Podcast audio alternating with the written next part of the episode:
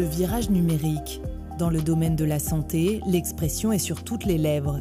La direction est donnée, l'avenir sera dans la e-santé. Mais la vigilance reste de mise dans ce secteur sensible.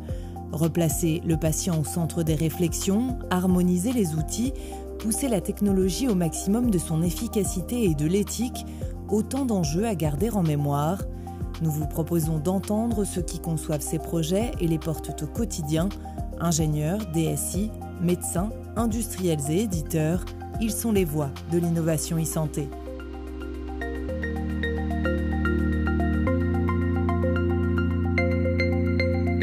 Quand on parle de données de santé, on s'intéresse souvent à leur volume, à leur structure, mais c'est parfois la durée d'une base de données qui fait toute la différence.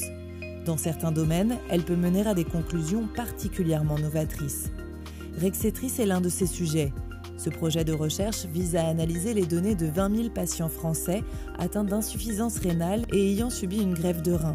Collectées sur 15 ans autour de leur traitement immunodépressif, ces données peuvent servir à améliorer la stratégie médicamenteuse. En 2019, Rexetris a été sélectionné pour bénéficier de l'accompagnement du Health Data Hub et les avancées s'annoncent considérables.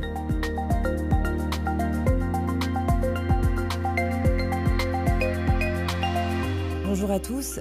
Avant d'aller euh, plus avant sur les problématiques liées à la grève de rein et aux traitements liés, on va évoquer l'aspect technique du projet. Rexetris propose de combiner trois bases de données différentes. Quelles sont-elles et quel est votre objectif? Nous rapprochons notre base de données locale, pharmacologique essentiellement, que nous appelons ABIS, Professeur Pierre Marquet, pharmacologue au CHU de Limoges, spécialisé dans la recherche sur la transplantation depuis 25 ans et président de la Société européenne de pharmacologie clinique et thérapeutique. Avec euh, la base de données cristal de l'Agence de la biomédecine et avec la base de remboursement des soins de l'assurance maladie qui s'appelle le SNIRAM. Et ce, pour tous les patients greffés rénaux depuis 2005. Nous espérons effectivement pouvoir euh, aboutir à un certain nombre de recommandations. Ce qu'il faut comprendre, c'est que nous avons plusieurs sous-projets dans ce projet-là. Ça concerne plusieurs médicaments immunosuppresseurs, ça concerne des questions pharmacologiques, quelle est la bonne concentration, euh, ça concerne des questions plus thérapeutiques, comment doit-on combiner les médicaments, et puis il y a encore d'autres questions. Mais au moins à ces deux premiers niveaux, nous espérons pouvoir apporter des recommandations.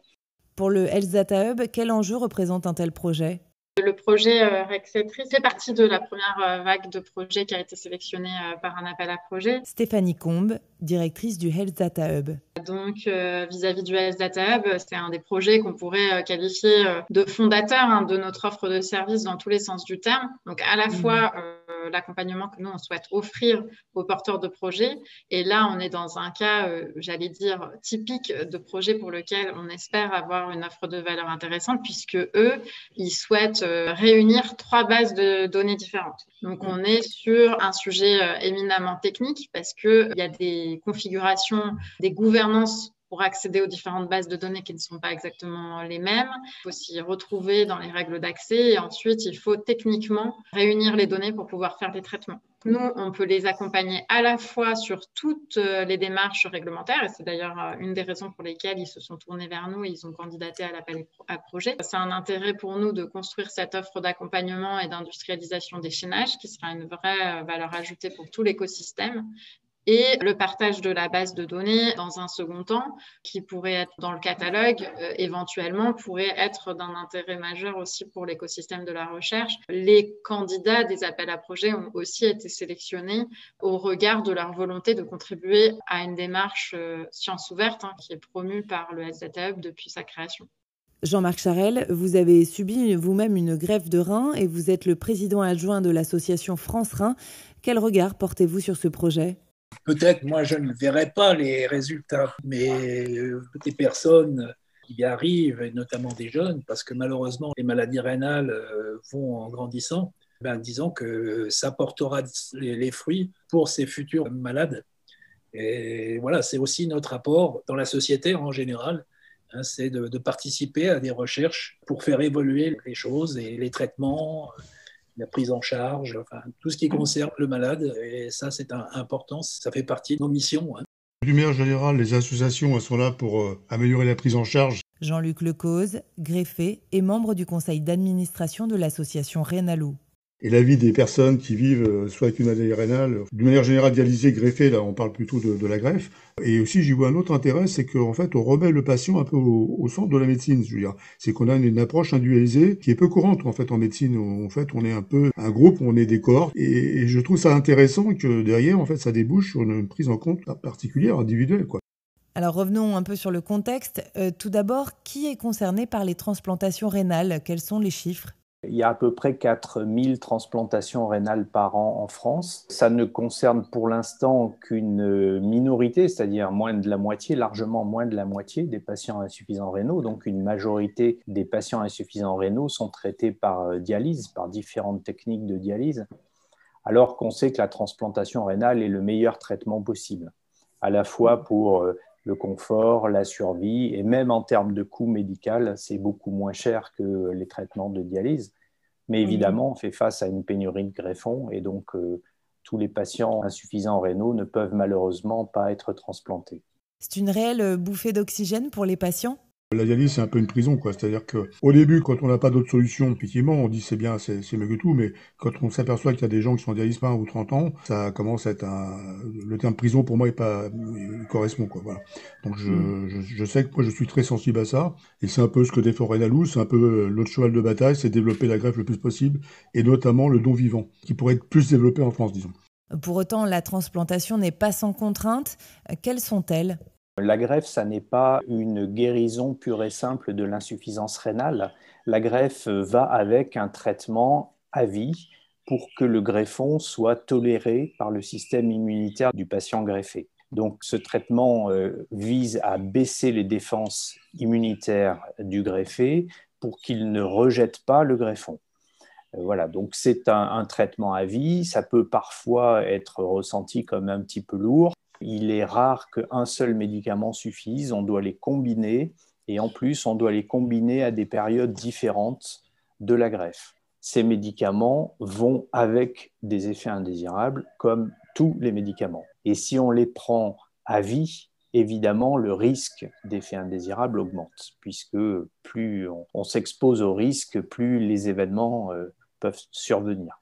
Et quelles sont les variables d'ajustement dont vous disposez? Comment est-ce que vous déterminez la stratégie de traitement? Alors on peut jouer sur euh, l'intensité de l'immunosuppression, on peut jouer sur la nature des médicaments immunosuppresseurs et euh, on va jouer pour ça sur des combinaisons de médicaments. On y voit tout un, un intérêt justement à personnaliser le traitement dans le temps déjà, parce qu'on sait que tous ces médicaments ont des effets secondaires, et puis on doit le prendre à vie. Bon, euh, voilà, il faut essayer d'améliorer euh, déjà dans les formulations, dans les méthodes de prise de, ces médicaments. Il y, a, pas mal de, travail bon, qui n'a pas été fait, mais enfin, je pense que le projet du professeur Marquet va être intéressant pour cela. Alors, en 15 ans, professeur Marquet, vous avez constitué une base qui n'a aucun équivalent au monde. Elle regroupe euh, les données de 22 000 patients français, soit la moitié de la cohorte des transplantés rénaux. Le tout sur 15 ans, sachant qu'un greffon dure en moyenne 14 ans. Vous allez rapprocher ces données de celles de l'assurance maladie et de l'agence de la biomédecine. Quel est votre objectif, sachant qu'il n'existe pour l'heure pas de recommandation pour ces traitements euh, immunodépressifs? Oui, en fait, la balance bénéfice-risque des médicaments, c'est ce qui est utilisé pour euh, donner les indications, les contre-indications, pour indiquer les effets indésirables. Et en fait, c'est basé sur des essais cliniques qui, comme je l'ai dit, euh, durent un an ou au maximum trois ans.